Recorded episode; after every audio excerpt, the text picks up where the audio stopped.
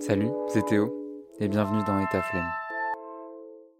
Aujourd'hui, on part à la rencontre de Grégoire Cascara, fondateur du mouvement Les Engagés et bientôt auteur du livre Génération Engagée qui paraît très bientôt, le 29 avril. J'ai eu une discussion extrêmement intéressante avec Grégoire sur euh, l'engagement étudiant, mais également l'engagement citoyen, le fait de, s'engager euh, de manière associative quand on est étudiant également. Grégoire nous parle de sa formation, de ses nombreuses formations qu'il cumule, mais également de son mouvement, Les Engagés, qu'il développe en parallèle, de son engagement associatif à son parcours en passant par la rédaction de son futur livre, mais également de ses projets futurs, Grégoire, tout comme son mouvement, souhaite finalement engager la jeunesse et, et je dirais que le message au cours de cette discussion très très passionnante, c'est vraiment de se lancer quand on est jeune. Discuter, rencontrer, expérimenter, découvrir de nouvelles personnalités, c'est ce dont on parle dans ce podcast. Finalement, encore et toujours, sortir de sa zone de confort, sortir comme on l'a dit avec Grégoire et vous le verrez, d'une certaine forme de routine journalière et de toujours oser faire quelque chose. Je le dis pas souvent au début d'épisode, mais si vous pouvez aller aimer le podcast sur Apple Podcast en mettant 5 étoiles ou autre et euh, vous abonner, n'hésitez surtout pas, ça fait vivre le podcast et ça m'aide beaucoup. Vous l'entendrez dans cet épisode, on est à l'extérieur avec Grégoire on est dans le parc du Luxembourg, donc c'est un peu bruyant, mais euh, je vous assure que la conversation vaut la peine. Donc euh, vraiment, allez écouter. Mais je vous laisse découvrir tout ça dans cet épisode. Et sans plus tarder, voici la discussion avec Grégoire. Bonjour à tous et bienvenue dans Flemme. Aujourd'hui, euh, comme vous pouvez entendre, je suis à l'extérieur en compagnie de Grégoire Cascara qui a gentiment accepté mon invitation à Paris. Du coup, on est au Jardin du Luxembourg. Euh, donc vas-y, bah, écoute Grégoire, je te laisse te présenter. Salut Théo, merci beaucoup pour, euh, ton invitation. Euh, écoute, je suis étudiant, j'ai 21 ans et je suis par ailleurs très engagé notamment sur le terrain associatif puisque je suis à la tête du mouvement Les Engagés qui est un mouvement citoyen que j'ai créé à Bordeaux il y a maintenant un peu plus de 3 ans et par ailleurs, je sors mon premier livre qui est un essai sur l'engagement citoyen avec une autre étudiante qui s'appelle Léna euh, dans quelques semaines, le 29 avril. Donc, euh, voilà un peu pour l'actu du moment. Ok, bah en plus j'ai complètement oublié de te, présenter. Alors attends, je vais juste mettre ça.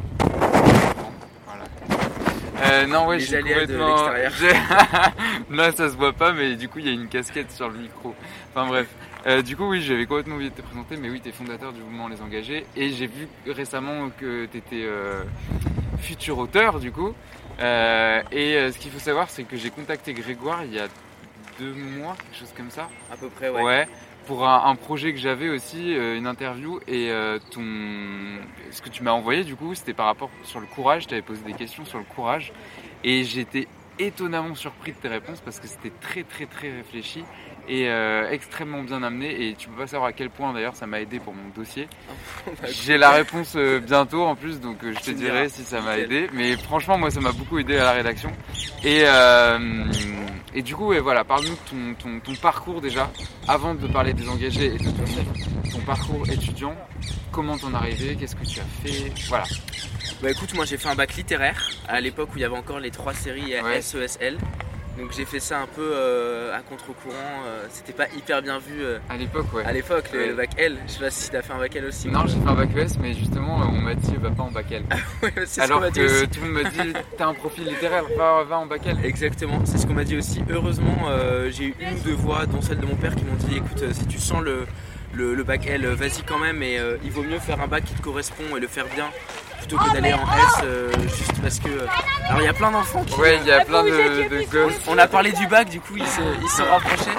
Euh, non, mais voilà, donc du coup j'ai fait ce bac L parce que vraiment c'était les matières littéraires qui m'intéressaient. Et j'avais en perspective de tenter le concours de Sciences Po. Donc c'est ce que j'ai fait en terminale. J'ai été admis et je suis parti donc à 17 ans, j'ai quitté Bordeaux où je faisais mon lycée, où j'avais fait mon collège et, je suis parti du coup étudier à, à, Paris à Sciences Po et en même temps à la Sorbonne à Paris 4 en, Les deux à la fois Ouais, c'était une, c'était une bilicence. Donc c'était, euh, c'était construit ensemble euh, pour, pour, bien, bien matcher les deux. Mais là par contre cette année ce qui est un peu plus compliqué, c'est que je fais deux cursus encore. Parce que j'ai un côté un peu mal aussi donc je. Voilà. Mais sauf que c'est pas prévu donc c'est en sauvage. Donc je suis dans une école de commerce parisienne qui s'appelle l'ESCP. Ouais.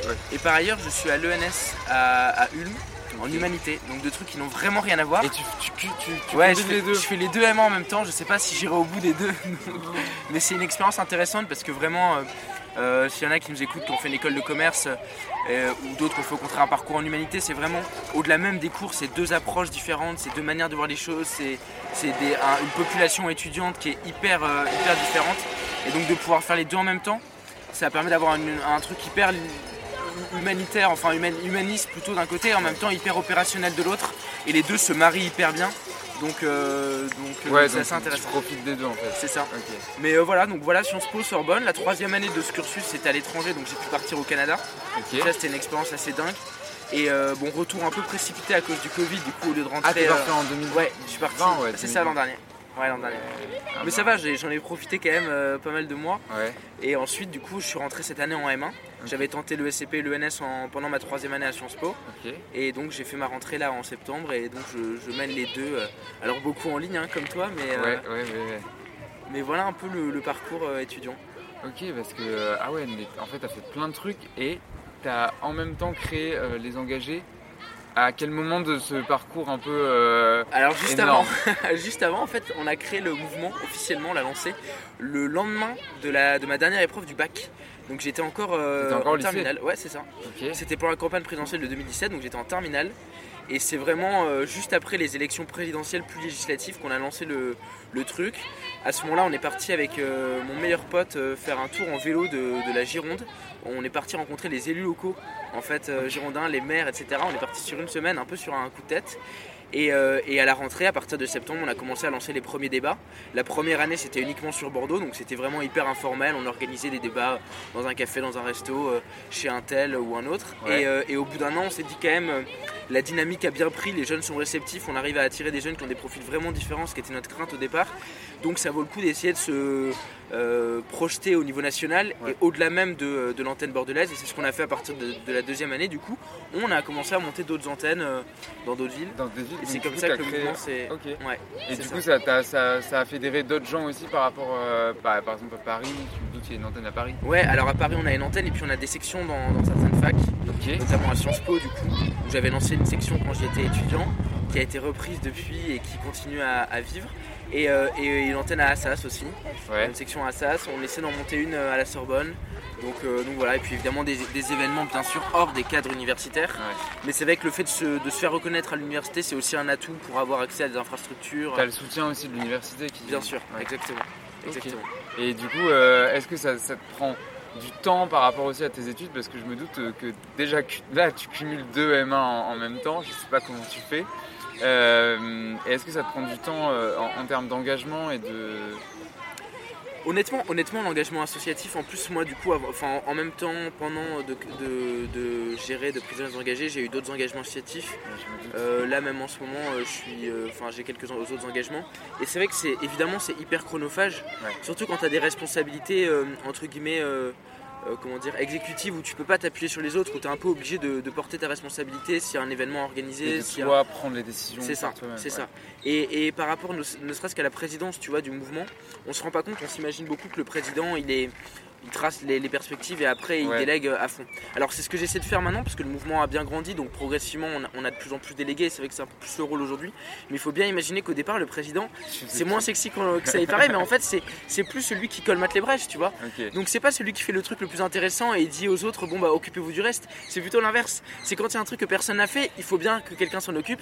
Et du coup bah en tout cas dans moi ma conception du truc, euh, je, je- je le gérais. Donc oui ça prend du temps. Ouais. Après euh, moi ma, ma conception de, de la chose c'est que c'est quand même vachement dommage quand tu es engagé dans, dans, dans- dans une vie étudiante, de pas aussi, en tout cas quand on a la capacité, parce qu'il y a aussi beaucoup d'étudiants qui peuvent pas forcément se le permettre, surtout en ce moment où, euh, voilà, avec la situation Ouais. sanitaire, financièrement, ça peut être compliqué. Mais quand, quand vous en avez le temps et, et les moyens du coup financiers, logistiques, c'est quand même dommage de pas avoir des engagements extra, euh, extra académiques. Moi, je trouve que c'est une, une super opportunité en fait. Même la- les, les associations, tu as une association dans, ta fac, mais vas-y, si, si elle te plaît, dans le domaine Bien qui te plaît, vas-y parce que c'est des rencontres, de l'expérience, de, la richesse, de, de tout en fait. Totalement. Même, euh, tu vois, toi tu lances ton, ton podcast, tu, tu, gères ça, c'est un projet aussi qui, je pense, te permet de faire des rencontres que tu n'aurais pas fait mm. en dehors de ce projet et te permet aussi d'avoir une petite adrénaline au quotidien on n'est pas uniquement dans la routine euh, étudiante. Ouais, mais moi c'est ça que je cherche aussi dans le podcast, c'est l'adrénaline. Tu vois, par exemple, euh, avant chaque discussion, mais je, je, je, me dis qu'est-ce que je, comment ça va se passer, qu'est-ce que je vais lui poser, est-ce que la, la, personne va bien être réceptive, parce que tu vois, des fois j'ai eu des, discussions où fallait que je relance, fallait que. Enfin, tu vois, il n'y avait pas ce.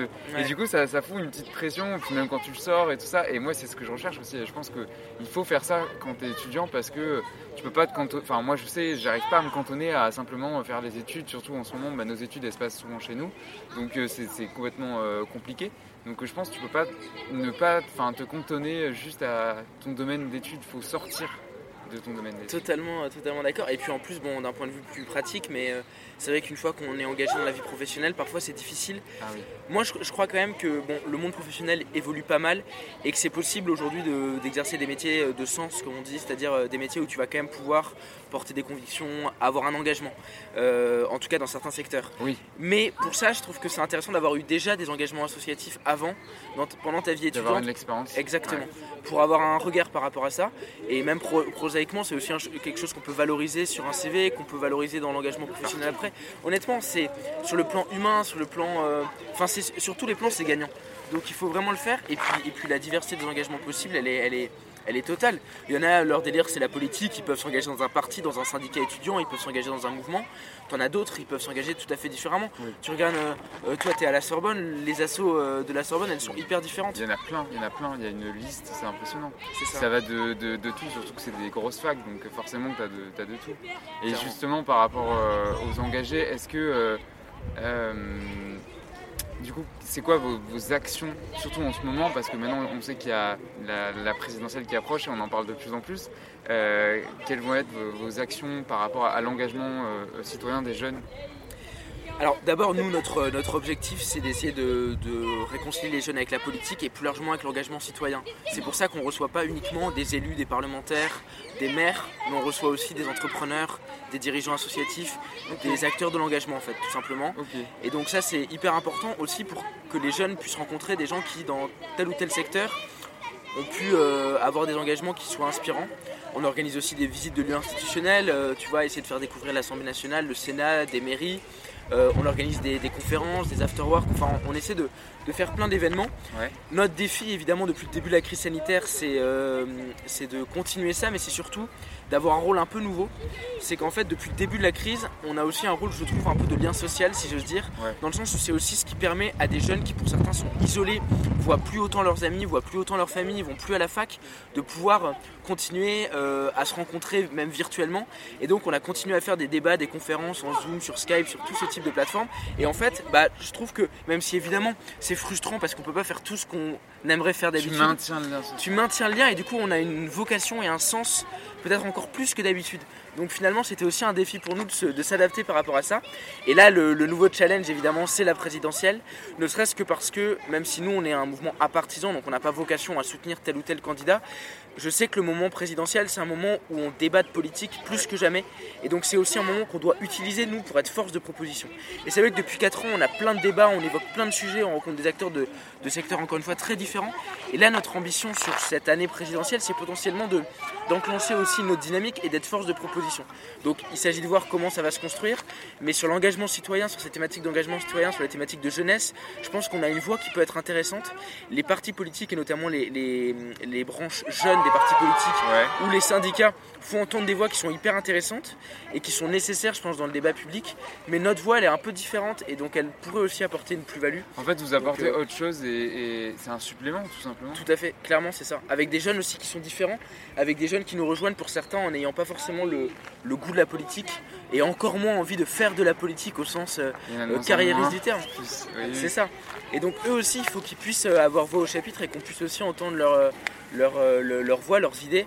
Euh, je pense que les politiques, ils ont pour beaucoup envie d'écouter les jeunes, contrairement à ce qu'on peut penser. Simplement, ils n'ont pas les, les, outils. Ils savent pas comment faire. Exactement, c'est totalement ça. Ils savent pas comment faire. Bah, tu bah, là, je vais parler du coup sur, du podcast que j'avais écouté, mais on en revient à, au comment, au live Twitch avec Samuel Etienne. Ouais. ouais. Et, et aussi, non, et aussi avec les, les, quatre étudiants qui étaient invités à l'Elysée avec le, porte-parole. Euh, ouais. Là aussi, ça a fait débat parce que bah, est-ce que c'est c'était pas une question de légitimité, mais est-ce que c'était pertinent d'inviter quatre étudiants qui au final n'en étaient pas vraiment, si ce n'est de par leur âge, tu vois, mais voilà, c'est ça qui se pose la question et je pense que les politiques ils cherchent encore par rapport à ça. Euh, quand tu vois des, même des, candidats qui ouvrent leur, leur compte Twitch ou leur, leur compte euh, sur les réseaux sociaux et qui ne connaissent pas les codes en fait. Et donc euh, justement, je pense qu'ils aimeraient s'adresser à cette jeunesse et un mouvement comme le tien, je pense que ça peut faire le lien, tu vois, entre enfin essayer d'établir au moins une connexion parce que la connexion elle, est un peu compliquée et euh, je pense que c'est nécessaire parce que les jeunes c'est le c'est la génération future qui va voter et qui est en train de voter. Et donc euh, surtout là en ce moment vu la crise sanitaire et tout, tout ce qui se passe je pense que c'est hyper important tu vois l'engagement que tu as après voilà, l'engagement il prend des formes hyper différentes et, je pense que euh, les engagés ne peuvent pas eux seuls, tu vois, euh, changer complètement la donne. Ce qui est sûr, c'est qu'il faut essayer de conjuguer à la fois euh, l'utilisation à fond des nouveaux réseaux sociaux, des nouvelles plateformes comme Twitch, comme Clubhouse, comme les stories Insta, etc. Enfin plutôt les lives Insta, qui, peuvent créer un lien plus direct entre le politique et le citoyen sans des intermédiaires. Euh, tout en gardant évidemment après l'aspect journaliste aussi qui est important. Parce que c'est vrai qu'aussi les politiques, ils, utilisent les réseaux sociaux parce qu'ils n'ont pas ce filtre des journalistes qui les mettent face à leurs contradictions. Donc je pense qu'il faut aussi avoir les deux. Et, par ailleurs, il faut quand même des associations comme les engagés qui sont sur le terrain, qui font des événements physiques, bon, hors crise sanitaire évidemment, pour avoir ce, lien euh, concret. Et puis moi, tu vois, j'essaye de, m'engager différemment. Le, livre, c'est aussi une autre manière d'essayer d'aller chercher les jeunes. C'est pas forcément les mêmes jeunes que je vais aller chercher avec le livre que ceux que je suis allé chercher avec le mouvement. Donc en fait, il faut juste multiplier les canaux pour, euh, toucher le maximum pour de toucher le maximum de jeunes et le faire toujours de façon euh, directe et avec une sincérité. Tu vois, le problème, c'est quand tu mets 36 filtres de communication, de calcul, d'éléments de, langage, c'est à ce moment-là que le lien il est rompu. Parce que d'un côté, le politique, il n'arrive pas à transmettre efficacement son message, et de l'autre, le jeune, il a l'impression qu'on le prend pour un débile et que euh, et qu'on lui raconte des trucs euh, qui sont qui sont pas sincères. Donc c'est ça qu'il faut réussir à faire, quel que soit le canal. Il faut essayer d'avoir ce lien direct. Et d'optimiser le, message aussi, parce que tu vois, des fois, tu peux te dire, euh, un jeune, il peut se dire, je reçois trop d'informations Enfin voilà, il sait pas faire le, comment, le choix en fait. Ouais, bien sûr. Et puis le politique aussi doit s'adresser différemment selon la plateforme. Jean Castex, il a eu un peu de mal par exemple sur, euh, sur euh, Twitch où il a été invité sur Samuel Etienne à s'adapter au code. Donc ça a été plutôt perçu comme un échec. Moi je trouve ça normal que Jean Castex quand il, fasse une quand il fait une allocution ou une interview sur TF1, qu'il ait une forme de solennité dans, dans, dans, dans, le ton, dans le propos, il est Premier ministre. Et donc s'il va sur des plateformes comme Twitch, il faut qu'il accepte, à contrario, de se livrer un peu plus et d'avoir un ton plus, euh, plus décontracté. D'être un peu plus relâché, oui. En fait, c'est pas une question d'être de, d'être euh, totalement euh, caméléon et donc d'être euh, fake, parce qu'il faut pas non plus, tu vois. Euh, il y a aussi l'effet inverse où tu as des politiques qui parfois vont sur des plateformes de jeunes et vont euh, utiliser des mots de jeunes. voilà, et donc ça, ça, sonne faux. En fait, il faut rester soi-même, mais juste s'adapter au canal. Quoi. Faire passer le même message, mais en s'adaptant. Exactement, c'est ça. Mais ils n'ont pas encore trouvé le. Non, non, pas tous. Après, François Hollande, par exemple, qui est passé aussi sur, sur le, le Twitch de Samuel Etienne, lui, il a été extrêmement à l'aise parce que tu sens qu'il a, il a plus. il a de l'humour, il a de l'esprit, il a de la répartie. Il a plus d'expérience aussi. Peut-être aussi, ça joue. Donc euh, donc c'est ça, c'est tout le monde n'est pas n'est pas logé à la même enseigne quoi. Mais je pense que Jean Castex, même s'il n'a pas forcément les atouts de François Hollande, ça aurait pu marcher parce qu'en fait on n'attendait pas lui qu'il soit bon. On attendait juste de lui qu'il soit authentique. Et c'est ça qu'il a eu du mal à faire. Mais il a, l'échec euh, a été euh, assez cuisant. et justement par rapport à ton livre, comment parce que, enfin, ouais, comment t'es venu l'idée euh, Comment t'as fait Depuis combien de temps tu travailles? Parce que je me dis que c'est un travail, un projet de, sur le long terme. Euh, comment t'as fait du coup? Parce que. Euh, Alors, c'est un, projet de long terme en fait. Écrire le livre, ça prend pas un temps fou. Oui. ce, qui est, ce qui est compliqué, enfin compliqué, hyper passionnant en ce qui me concerne parce que du coup c'est un, monde qui m'intéresse mais c'est l'aspect aussi avec l'éditeur. L'édition. Euh, donc alors la chance incroyable que j'ai eue avec Léna, Léna Van Neuvenhuis qui est la co-auteure de l'ouvrage, c'est qu'en fait on a d'abord euh, en mars dernier au moment des municipales on a fait une grande tribune dans le Parisien d'appel au vote des jeunes. On avait réuni 100 jeunes candidats aux élections municipales ou 100 jeunes élus de moins de 30 ans pour essayer d'avoir un effet un peu euh, électrochoc. Et, donc on, co-portait ça ensemble avec Léna. Et c'est à ce moment-là que Dorian Dreuil, qui est le directeur d'une des, des collections de la maison d'édition VA, où on sort le bouquin, nous a lui-même contacté pour nous parler d'un projet d'écriture. Et c'est vrai que ça c'est assez rare parce qu'en général c'est l'inverse, tu écris ton bouquin et tu contactes les maisons d'édition. Exactement, et tu tapes à 50 portes en espérant qu'il y en a une qui s'ouvre. Donc là ça a été un peu notre chance et donc on a commencé à écrire au moment du premier confinement. Euh, bon alors moi je passais mes concours à ce moment-là donc on a, j'ai mis un peu en stand-by mais en fait ça a été aussi progressivement pendant l'été. Et puis après une fois que le manuscrit est, terminé, il faut contacter les personnalités parce qu'en fait la particularité du bouquin c'est qu'on fait témoigner des acteurs de l'engagement là encore. Donc il y a 18 témoins qui interviennent au fil de l'ouvrage, au fil des chapitres. Donc il faut non seulement les démarcher, les interviewer et puis il faut les mettre dans, le bouquin. C'est pas un truc où tu aurais d'un côté la partie essai et de l'autre les témoignages euh, en catalogue. c'est vraiment les témoignages doivent s'intégrer dans la réflexion des différents chapitres. Et puis après, il y a aussi une préfacière, il y a un postfacier. Euh, une fois que ça c'est fait, euh, il faut trouver le titre, il faut euh, faire la couverture, donc se rapprocher d'un graphiste, il faut passer à l'impression, il faut. tu vois, donc il y a tout un processus ensuite qui est assez, assez, assez dingue. Et le total a pris du coup un peu plus d'un an puisqu'entre le moment où euh, Dorian nous a contactés, c'était en mars dernier, je crois, donc mars 2020, et le bouquin sort le 29 avril 2021, donc ça aura pris une grosse année. Euh, mais évidemment, c'est pas un engagement euh, quotidien. Non. Donc il peut se passer 3-4 mois où, entre guillemets, on attend juste un retour de tel ou tel. Donc c'est pas, c'est pas quelque chose de d'impossible à faire, mais je reconnais que ça peut être décourageant pour certaines personnes de se dire si je trouve pas l'éditeur, en fait, c'est ça le blocage. Et d'ailleurs, moi, ça faisait longtemps que je réfléchissais à l'écriture parce que j'avais envie de, en fait, de prolonger l'aventure des engagés par écrit.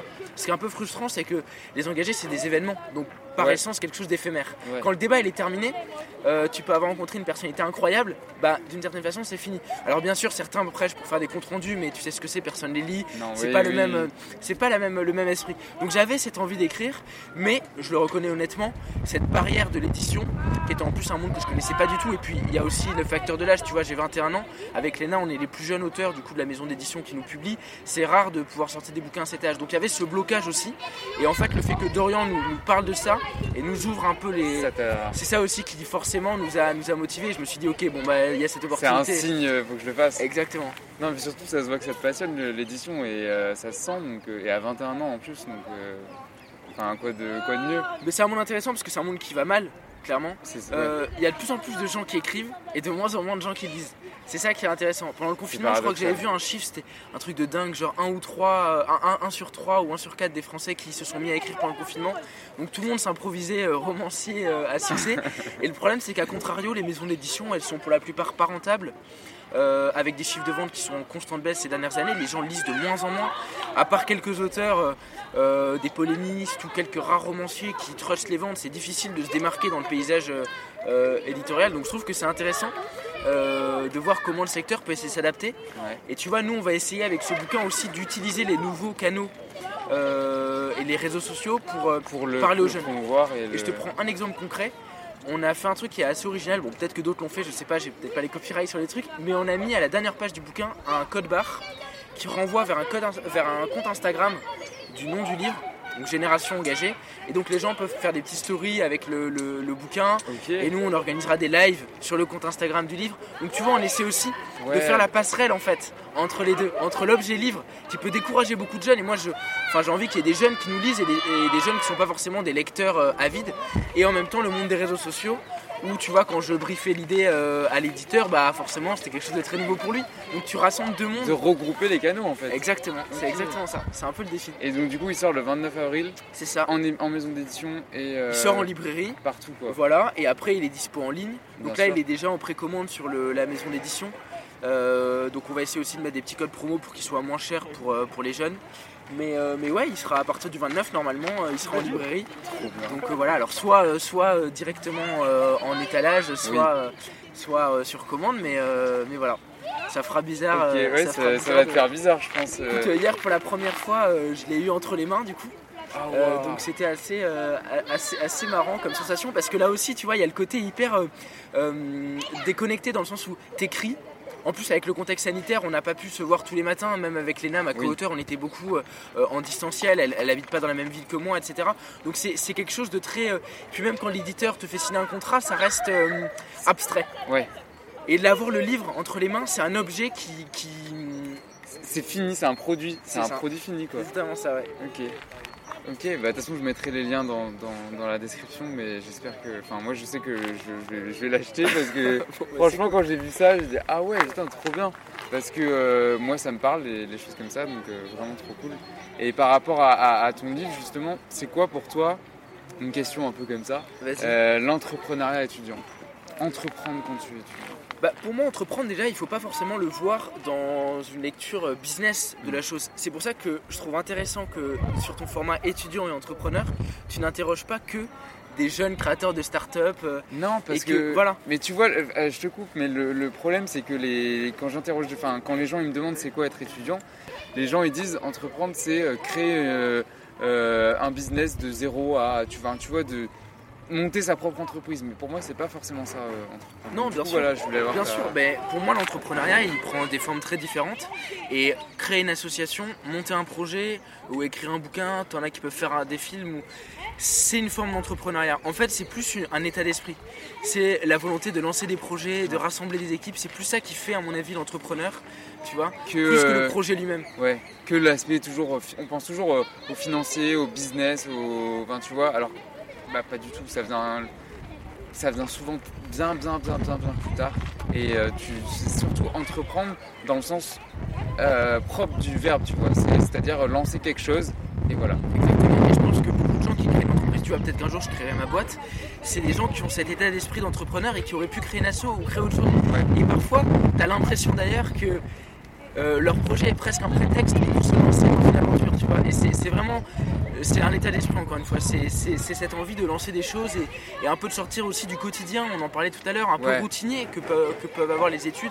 Alors on, a- on fait des études plus ou moins intéressantes et tout ça, mais c'est vrai que moi je sais qu'il y a des moments où quand il y a les partiels et tout ça, même si les études que je fais me passionnent et, et que j'ai la chance d'être dans des écoles qui sont intéressantes où je me plais, mais c'est quand même une plus-value d'avoir ces projets-là Ah bah, parce qu'ils apportent un truc en plus par rapport au, au- au rythme étudiant en fait. Et Donc, ça euh, t'apporte à toi, à ton expérience, aussi aux autres, à ton CV, à, te- à tout en fait. Et Mm. c'est- bénéfique sur, euh, sur tous les plans, tu vois.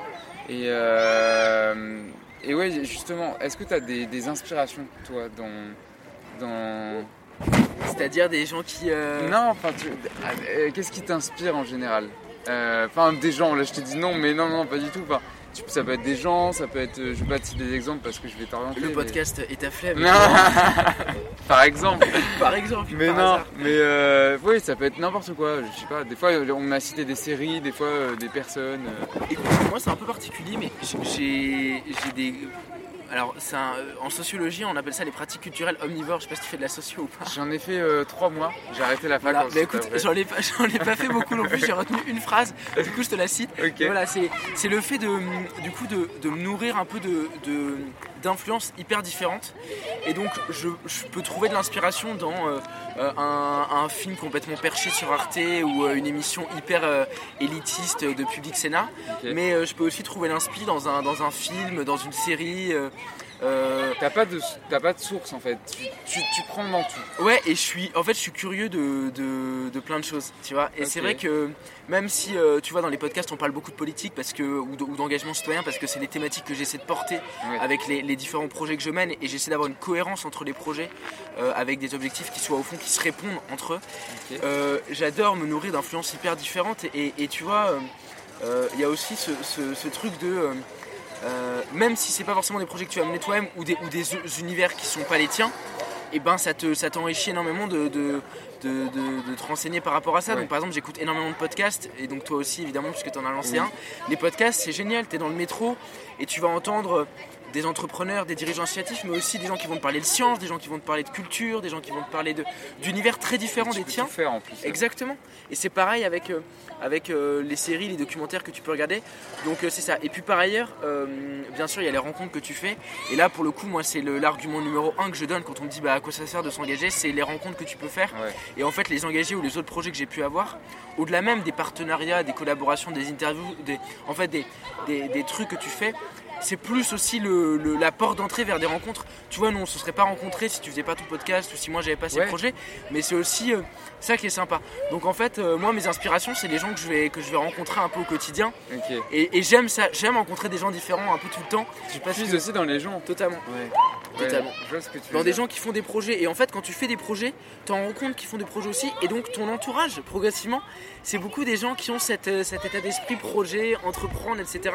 Et ça te motive toi-même à le faire aussi. C'est ce que j'allais dire, toi du coup tu agis comme un peu une sorte d'éponge, tu vois, et, et moi c'est ce que je vois dans, dans les, dans, les, dans les, les entretiens, c'est que je prends des personnes en fait, je me nourris aussi, Ouais. et des fois c'est un peu égoïste, tu vois, mais des fois j'ai envie de faire des, des, des discussions pour moi aussi parce que du coup je prends, Bien sûr. mais De je toute pense façon, qu'on est projet tous il marche, mais bien sûr, quand t'as quand as cette envie. Ouais. Toi, si t'invites sur le podcast un mec qui te- qui t'ennuie profondément, bon, du coup, j'espère que c'est pas le cas. non, il faut que tu kiffes un peu toi-même et que ça t'intéresse se pour, que le- pour que ça sente, c'est clair. Ouais. Donc, euh, donc moi c'est pareil. Alors euh, les engagés c'est un peu différent parce que tu vois c'est pas moi qui choisis les invités, c'est chaque antenne qui. Ouais. Mais c'est vrai que parfois je me suis fait plaisir à inviter des gens qui que je rêvais de rencontrer et du coup bah, c'était aussi un moyen de, de les, de les aborder donc c'est ça aussi qui est, qui est intéressant quand tu lances un, un projet et là pour le coup euh, on le disait tout à l'heure le podcast c'est Ah bah, le canal euh, parfait pour ça quoi. Ouais, puis ça te sert d'excuse pour, euh, pour aller rencontrer des Bien gens sûr. aussi, donc euh, de sûr. prétexte. ouais. Mais je pensais pas au terme éponge mais du coup je vais retenir. euh, Non mais oui, je mais, retenir mais je, je, je vois le. je tu vois le, c'est pas une belle métaphore, mais du coup voilà. On comprend l'idée. C'est ce que je cite toujours. Donc, bon. Et, euh, et justement, par rapport au podcast, je vais te poser la fameuse question est-ce que tu as la flemme? Écoute, j'ai souvent la flemme. Euh, je sais que quand tu fais plein de projets et tout et que tu as, des études, enfin, on s'imagine pas, mais oui, j'ai souvent la flemme. Après, il y a un truc, euh, enfin, comment dire? Je, je me bats pour ne pas avoir une vie qui soit euh, monotone. Voilà, ça c'est vrai que c'est un truc qui m'obsède un peu, peut-être trop d'ailleurs. Mais j'ai envie dans ma vie de, de- de vivre des expériences qui sortent un peu du commun, d'avoir cette adrénaline dont on parlait tout à l'heure, Ouais. de faire des rencontres un peu tout le temps ça me frustre routine. de pas exactement et, et donc euh, et même de, de jamais sortir de sa zone de confort de faire toujours la même chose c'est quelque chose qui va vite me frustrer. Donc euh, donc c'est vrai que là-dessus c'est un ennui qui qui me qui- que j'essaie d'éviter. Après il y a un autre ennui et qui est peut-être ce qu'on appelle la flemme qui est le fait de, de se retrouver soi aussi de temps en temps et qui peut faire du bien. Ouais, donc euh, donc voilà il peut y avoir une flemme créatrice tu vois. Ouais, et, ouais, je vois ce que tu veux et dire. parfois t'es, tu Mais elle vois, peut faire peur aussi. Clairement, elle peut faire peur, mais en fait, c'est justement si tu es sociable et que tu rencontres beaucoup de monde et que tu mènes plein de projets, que tu vas d'autant plus t'autoriser des moments où tu peux te retrouver seul. Tu vois, si je passe ma, ma journée, euh, bah, c'est le cas aujourd'hui du coup, à voir plein de monde, je vais rentrer ce soir chez moi, je vais me regarder une bonne série, je vais être. Je vais euh, être content. je vais, je vais être content, tu vois, je vais profiter de mon moment. Il faut pas s'imaginer que, euh, que parce que euh, tu mènes des projets ou parce que tu es sociable, t'as jamais envie d'être- peinard euh, tout seul. Donc il y a une flemme qui peut être positive et il y a une flemme qui peut être créatrice parce que c'est aussi quand, quand, tu- quand tu te retrouves seul que tu peux avoir des idées de projets. Et c'est ça euh, qui peut être euh, euh, porteur. Après, la, la flemme négative, c'est ce qu'on appelle la procrastination. Ouais. Et ça, c'est un peu le mal de notre époque et c'est le mal de notre génération. Mais moi, je vais donner aucune leçon parce que je suis le premier à être victime de ça. T'inquiète pas, moi aussi. Donc, euh, mais pour le coup, ça c'est une mauvaise flemme et, euh, et j'aimerais tellement réussir à en sortir et à m'en extirper. Parce que là, pour le coup, il n'y a pas ce côté cré- euh, cré- créateur. Ah et tu prends les réseaux sociaux, on va pas rentrer dans un débat, euh, mais euh, tout a été construit, y compris les algorithmes, pour te bouffer de l'attention en fait de façon hyper calculée et hyper raisonnée. Mais c'est pas une attention qui te stimule qui t'éveille. Après les réseaux sociaux peuvent être géniaux sur plein d'a- d'aspects. Et là encore on s'est rencontrés grâce aux réseaux sociaux. Ouais. il y a beaucoup de projets que j'aurais pas pu mener si j'avais pas les réseaux sociaux. Mais c'est quand on est à scroller sur le feed Insta ou Facebook là clairement c'est une flemme voilà c'est la Non, mauvaise flemme Me lance pas là-dessus parce que les réseaux sociaux, j'ai euh, j'ai un. J'adore en fait, ça me passionne parce que euh, j'ai lu euh, L'économie de l'attention de, de Yves Citon, je, je- je m'intéresse beaucoup au marché de l'attention et des réseaux sociaux. Et moi j'ai une relation un peu je t'aime moi non plus, c'est-à-dire que des fois je, je coupe tout pendant deux mois, des fois je reviens mais je suis là à fond pendant une semaine. Donc c'est ça en fait, comme tu dis, les réseaux sociaux c'est trop bien, mais une fois que tu. C'est un outil, si tu l'utilises mal, c'est comme un marteau ou une perceuse ou quoi. ça. Si tu l'utilises mal, tu, tu fais de la merde. je suis totalement d'accord je suis totalement d'accord Mais le problème, c'est que notre génération, justement, l'utilise, je trouve, assez mal. Ça dépend, tu vois. euh, le- enfin, par exemple, tu prends le, le- le premier confinement. C'était assez incroyable de voir à quel point les réseaux sociaux, d'une part, nous on l'a vu avec les engagés et tous les événements Ouais. qu'on organisait en ligne, à quel point, d'une part, ça permettait de garder un lien. Imagine un confinement strict comme le premier confinement Sans réseaux sociaux. sans réseaux sociaux. C'est encore plus difficile, surtout pour ceux, et il y en avait beaucoup euh, parmi les étudiants, Qui étaient qui étaient seuls. Parce que quand tu es en famille ou avec des amis, évidemment, c'est pas la même donne. Mais quand tu es seul, les réseaux sociaux, ils avaient cette vertu. Et par ailleurs, le nombre d'initiatives qui se sont lancées pendant ce confinement, des initiatives solidaires, des jeunes qui lançaient des, des, trucs euh, de, de, partage de repas pour les aînés ou pour les soignants, c'était incroyable. Et d'ailleurs, on a essayé de, de recenser quelques-unes de ces initiatives dans le bouquin et de montrer justement à quel point les réseaux sociaux, ils peuvent être positifs. Ou même, sur certaines causes, ça permet de mobiliser les citoyens dans des proportions qui sont incroyable ah et qu'évidemment aucun autre canal, aucune autre plateforme ne permet d'avoir. Après, c'est toujours pareil, comme tu dis, c'est exactement ça, c'est un outil donc il faut bien l'utiliser. Et, je suis le premier. C'est là où c'est compliqué. Ah, parfois hyper mal l'utiliser. Donc euh, voilà, pendant le deuxième confinement, on m'a fait découvrir TikTok. Du coup, j'ai perdu une journée puis j'ai supprimé l'appli. Donc là, je me suis dit, typiquement, on est sur la procrastination inutile. À côté de ça, tu as des, des, des réseaux sociaux qui, sont, qui peuvent être plus sympas. Donc il faut en fait réussir à, à faire le tri et à s'imposer un peu une discipline aussi par rapport. Euh, je pense qu'il faut s'imposer une discipline. Sinon, tu t'en sors. Enfin, ouais, tu peux pas t'en sortir euh, tout seul. Tu vois, TikTok par exemple, moi aussi, je l'ai supprimé parce que pendant le premier confinement, euh, c'était pas possible quoi. Tu, vas dessus l'appli et puis ça te prend. Euh, Après, tu vois, au départ, je t'avoue que je l'ai téléchargé, bon, pas pour me mettre à danser sur. Euh, oui, non, mais moi non plus. mais parce que, en fait, comme toi. C'est un super outil par contre. Exactement, c'est ça. Et comme toi, j'ai le goût des réseaux sociaux pour essayer de comprendre comment on peut les utiliser pour développer des projets, pour lancer des choses. Et donc j'ai cette curiosité d'aller vers les nouveaux réseaux sociaux. Tu vois, récemment, il y a un nouveau réseau social qui s'est développé qui est Clubhouse. Ouais. Je sais pas si t'as vu du coup. J'ai vu. Ouais. bon, je sais pas comment ça va évoluer, peut-être assez mal. D'ailleurs, peut-être que ça va complètement s'essouffler. pour l'instant, ça a l'air de bien fonctionner, euh, vu les retours que j'ai. Ouais, mais c'est le début, c'est toujours pareil. Mais je trouve ça intéressant d'arriver au départ et de voir un peu comment le nouveau réseau social se développe. Donc il y a aussi un truc hyper intéressant par rapport à ça. Ouais, ouais, mais je pense que ça va bien se développer, même si. Euh, il n'y a pas grand monde dessus encore pour l'instant. Donc, euh, Après, il peut y avoir aussi justement euh, le réseau, il s'est développé sur un côté un peu exclusivité, où il fallait rentrer sur invitation. Sur invitation, ouais. Et peut-être que quand ce sera totalement démocratisé, ce que j'espère, parce que sinon il y a un penchant négatif qui est euh, du coup le côté élitiste, exactement. Mais quand, tota-, quand ce sera totalement démocratisé, peut-être que ceux qui étaient là au départ pour ce côté élitiste, ils, vont, ils, aimeront moins la plateforme. Donc je sais pas comment ça évoluera, mais en tout cas, c'est intéressant de voir ce type d'initiative comme Twitch. Tu vois, bah, c'est. Euh, oui, oui. Surtout que c'est en train de monter. Et puis t'as d'autres. Euh, avant Twitch, c'était vachement sur le jeu vidéo. Sur, euh, et là maintenant, c'est en train d'exploser. On voit des informations. Il y a Hugo Décrypte qui fait des. Enfin voilà, il y a plein de choses qui se créent. Et je pense que les réseaux sociaux, bah, ça, reste un outil, mais à utiliser correctement. Exactement, ouais, c'est ça. Et est-ce que tu voudrais dire, pour finir, qu'est-ce que tu voudrais dire, pardon, aux étudiants en général, aux étudiants et étudiantes qui, qui écoutent en ce moment, qu'est-ce que tu voudrais leur dire? Si tu as un message à faire passer, là, maintenant. Bah d'abord le contexte est un peu particulier donc le message il est forcément euh, lié un peu à ce qu'on vit euh, tu vois on a essayé euh, on est beaucoup à, avoir notamment écrit des lettres ouvertes sur les réseaux sociaux ou, ce type de choses pour essayer d'alerter un peu parce que c'est vrai qu'on peut avoir le sentiment en tant qu'étudiant alors tout le monde n'est pas logé à la même enseigne mais voilà le message serait déjà de tenir bon. J'espère qu'on sera bientôt sorti d'affaires les, étudiants, enfin, il faut qu'ils aient conscience qu'ils ne sont pas isolés. Je sais que ça peut être dur, de, on peut avoir ce sentiment, mais il y a des outils qui existent pour, euh, euh, euh, s'exprimer quand on a une situation de détresse financière ou de détresse psychologique. Donc là-dessus, voilà, c'est vraiment important de, parler des étudiants et d'en entendre parler même dans le débat public, parce que, encore une fois, les étudiants qui, sont, qui vont mal en ce moment, ils ont besoin de sentir que leur détresse elle est légitime, tu vois, et que c'est pas un truc de oh les, les jeunes arrêtez de vous plaindre, comme on peut l'entendre parfois. Je suis désolé, mais c'est pas mon cas et, j'ai de la chance. Mais un étudiant qui est dans un studio minuscule, qui a jamais été à la, fac, qui est pas avec sa famille, qui voit très peu ses amis, franchement, il a, il a le droit d'aller mal, tu vois. Et c'est ça qui est important. Pour le reste, euh, le message que j'essaie de véhiculer avec tous les projets que je mène et que j'essaie de véhiculer d'arrache-pied en fait depuis des années, c'est engagez-vous et ayez conscience que euh, votre engagement il peut prendre des formes très différentes. Ça peut être euh, l'assaut du pas de la rue, euh, tu vois. Euh, ça peut être un engagement beaucoup plus immense, je sais pas, une ONG. Ça peut être un engagement politique. Ça peut être un engagement à l'occasion d'une élection municipale, etc. Mais le faire, c'est vraiment, encore une fois, gagnant sur tous les plans. Donc il faut sortir des barrières aussi, se dire qu'on est légitime pour s'engager, qu'il n'y a pas de meilleur engagement qu'un autre et qu'il faut s'engager là où en fait on, trouve du sens. Et, je pense que, enfin, j'ai jamais vu quelqu'un, et je pense que toi non plus, qui, est, qui a été très engagé dans le secteur associatif, dans l'entrepreneuriat, dans le secteur politique, tant qu'il était en phase en fait avec les valeurs qui sont les siennes, me dire je regrette de l'avoir fait, c'était une mauvaise idée, etc. C'est totalement l'inverse. Il n'y a personne qui dit ça. Bien sûr, bien sûr. Et puis évidemment, c'est des contraintes. Euh, moi, quand je suis étudiant, que j'ai des partiels à gérer, euh, mais c'est ton kiff. Bah et, et, résultat, t'as pas l'impression de bosser quand tu le fais. Donc, euh, donc honnêtement, euh, le message ce serait celui-là. Profitez de vos années étudiantes pour multiplier les engagements, pour tenter des trucs, pour foirer des trucs.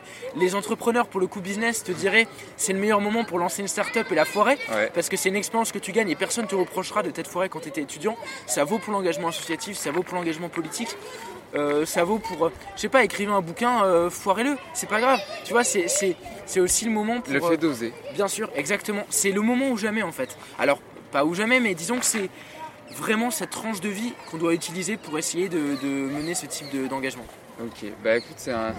j'ai rien à ajouter de plus. D'habitude, je dis un truc, mais là, non, franchement, c'est ce que je pense aussi. Donc, euh, non, mais trop cool. Bah écoute, merci beaucoup d'avoir accepté merci cette, à toi. cette petite discussion, c'était bien cool. Très, très sympa. Euh, et puis, euh, merci à tous d'avoir écouté. N'hésitez pas à vous abonner. sur Apple Podcast si vous écoutez ou mettre 5 étoiles et on se retrouve la semaine prochaine pour un nouvel épisode. Merci d'avoir écouté. On se retrouve la semaine prochaine pour un nouvel épisode. N'oublie pas de t'abonner et de noter le podcast sur Apple Podcast. Et également de laisser un commentaire. Ça m'aiderait beaucoup. Salut